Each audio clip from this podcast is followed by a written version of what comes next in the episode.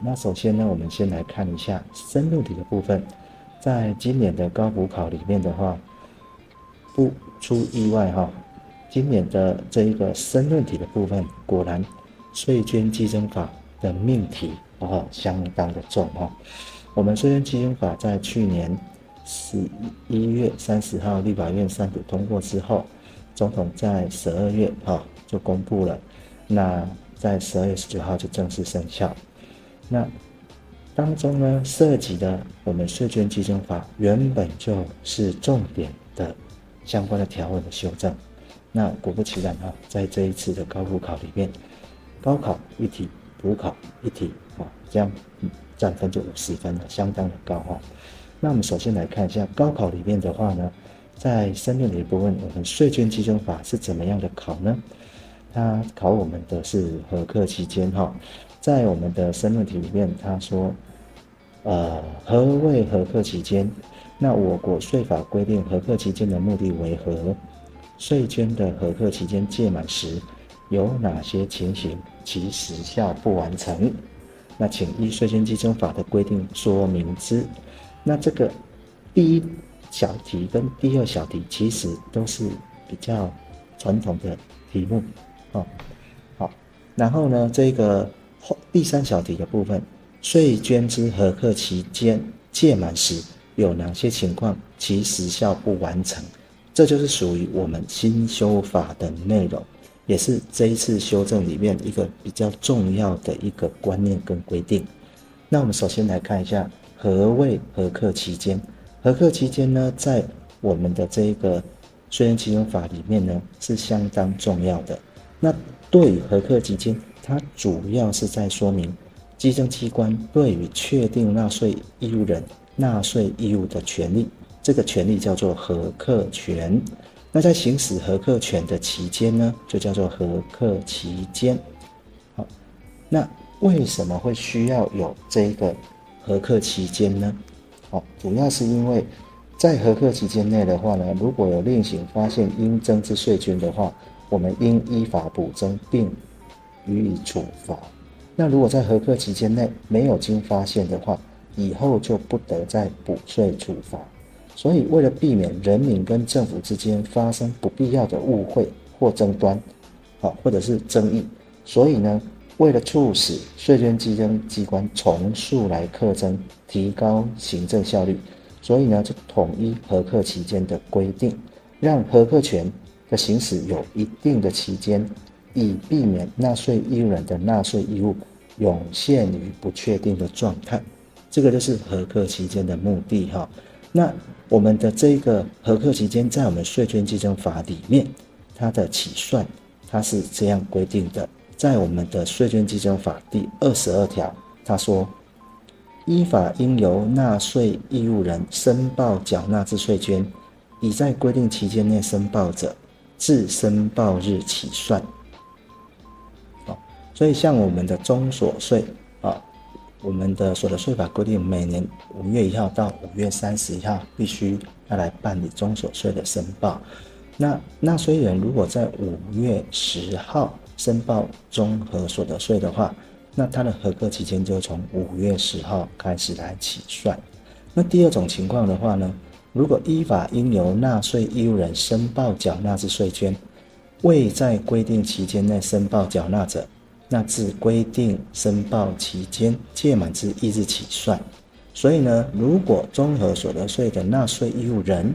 他没有在五月三十一号以前来申报。这个综合所得税的话，那他的合格期间就会从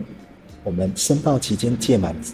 的翌日，就是六月一号啊开始起算他的合格期间。好，那第三种情况的话呢，是那这个印花税自依法应贴用印花税票日起算啊，这是第三种情况。好，再来的话呢。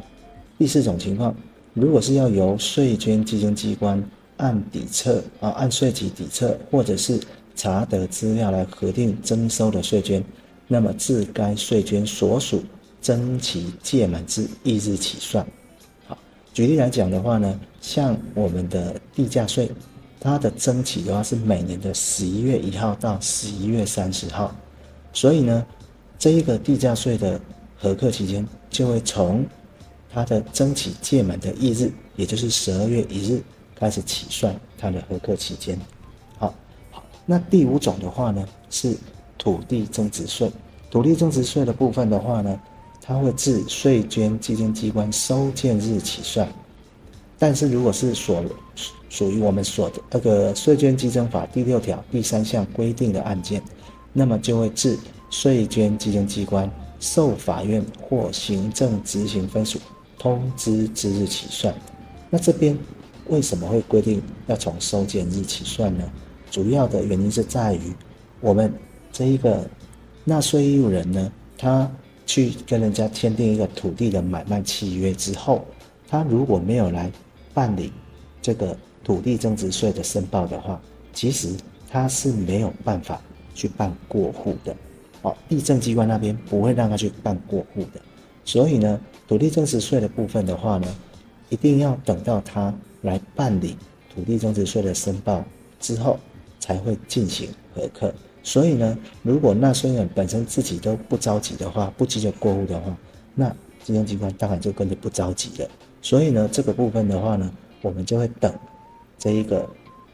纳税人，土地增值税的纳税人来收来申报，那金融机关收件的这一天开始起算他的核课期间。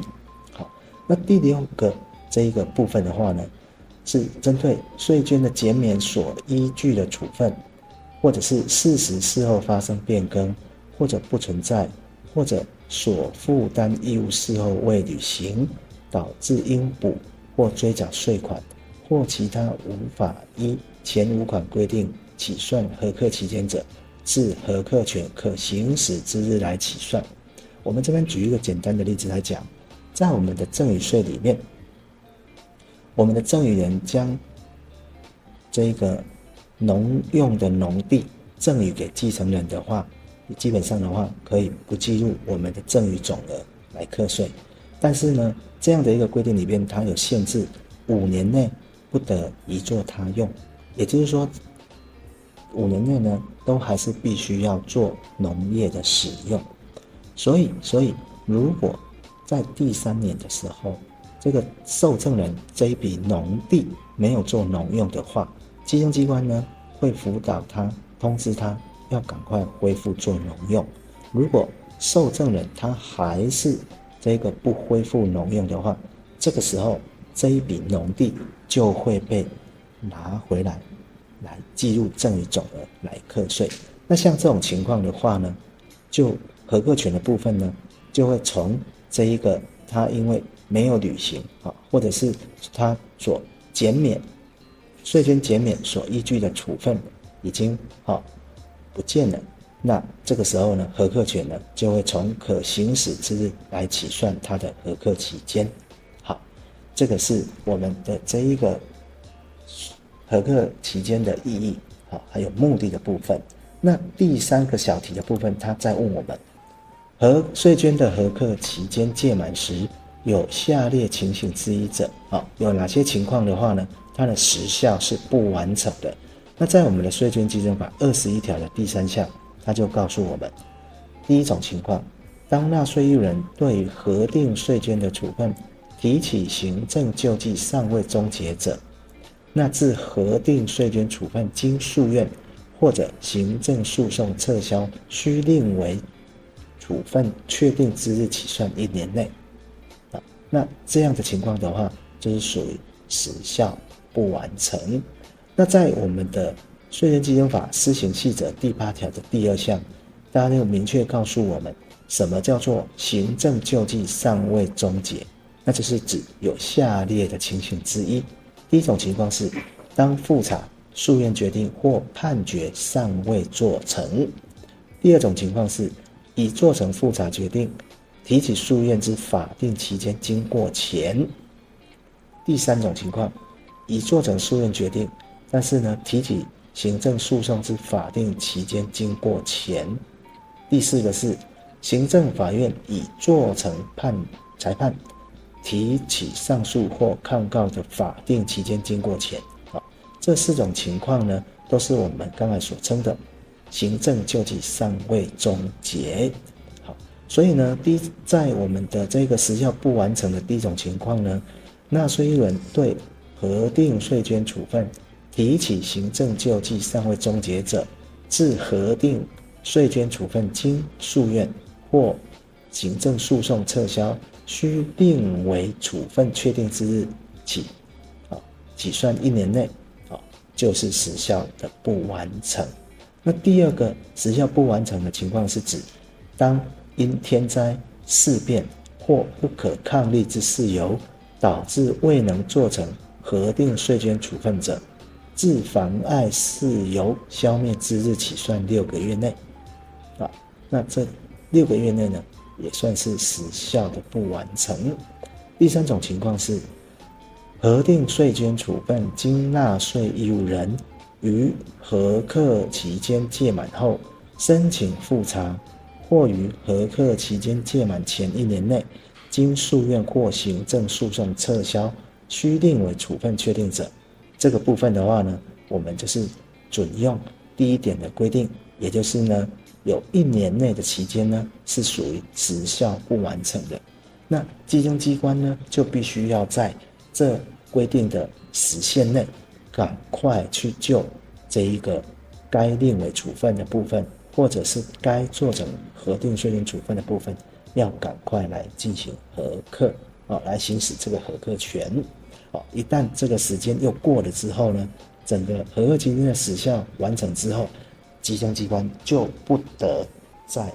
核课啊，不得再补税处罚。以上的话呢，是我们今年